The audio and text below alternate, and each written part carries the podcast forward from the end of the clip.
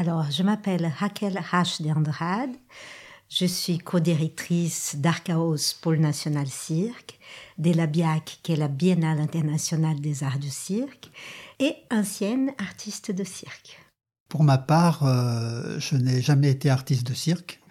Je venais du théâtre, euh, théâtre et théâtre de rue, euh, et j'ai rencontré le cirque parce que j'avais envie de ne pas m'adresser seulement aux Français, donc de sortir un peu du texte. Donc j'ai rencontré la danse, j'ai cherché, j'ai travaillé un peu avec des danseurs. Après, je suis allé voir le théâtre de rue. C'était le début des festivals de théâtre de rue. Et là, j'ai rencontré des artistes de cirque qui commençaient à essayer de faire quelque chose de différent. Et euh, ils m'ont fasciné, en fait. Alors, le projet de la BIAC, il a commencé à germer dans nos têtes en 2007. Et après, avec la capitale européenne de la culture, on a vu une opportunité de mettre quelque chose un peu comme un brouillon de la BIAC. Et euh, il y a eu la première édition de la BIAC où on avait plus de 40 partenaires dans toute la région sud Provence-Alpes-Côte d'Azur. Donc on a mis deux ans pour rencontrer les partenaires et aussi rencontrer les compagnies. Et on voulait surtout créer une biennale de création où il y ait les plus grands nombres de spectacles qui donnaient leur première à cette occasion. Voilà, donc l'idée c'était euh, au démarrage aussi de créer une grande manifestation dans une grande métropole pour médiatiser en fait le cirque contemporain, puisqu'on avait constaté qu'il existait des festivals, mais dans beaucoup, dans, beaucoup de petites villes en fait, avec des budgets donc modestes hein, en rapport avec la, démographie du coin. Et euh, donc on s'est dit, si on, si on arrive à faire ça dans une grande ville une première fois, peut-être d'autres villes suivront par la suite et le secteur en a besoin.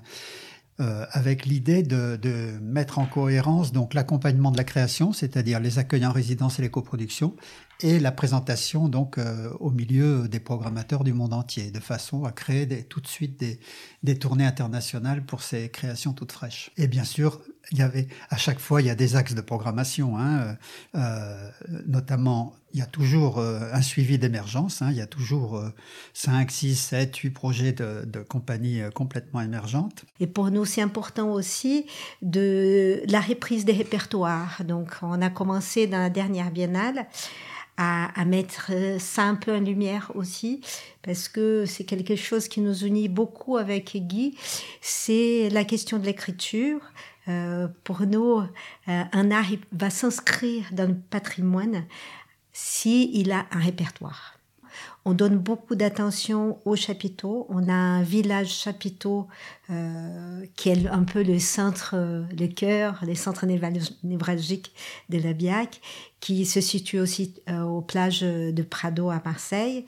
C'est quelque chose d'important aussi pour nous, c'est de mettre vraiment les femmes autrices, metteuses en scène, porteuses de grands projets, porteuses aussi de petits projets, hein, en lumière. Donc, euh, ce sont des axes très importants euh, pour nous. Oui, alors l'avantage d'avoir une cinquantaine de partenaires répartis sur, sur toute la région, c'est qu'il y a une très grande diversité donc de collaboration avec ces, avec ces opérateurs culturels, puisque chacun a ses, ses envies aussi, hein, et c'est vraiment des programmations partagées. Donc c'est pas quelque chose qu'on impose, on suggère, on partage, on discute.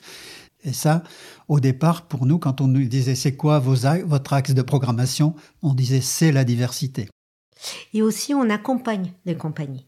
Ça veut dire parfois on va pas les programmer, mais on a un lieu. Donc on est un pôle national, on a un lieu et on accompagne. Par exemple, juste après le Covid, pour nous c'était très important de donner la place aux, compagnies émergentes parce que elles avaient, ils avaient aucune visibilité et du coup pour nous c'était très important d'accueillir en résidence pour qu'ils puissent monter leur spectacle. Euh, on essaie de les accompagner au maximum qu'on peut. On garde toujours une semaine de rencontres professionnelles où on va montrer les créations, mais aussi euh, travailler les tables rondes, euh, des conférences, on va voir des expos et aussi des projections des films. Alors, on va voir euh, beaucoup de sorties d'école. Des fois, on est appelé pour être des jurys. Donc, on, on repère les artistes qui émergent.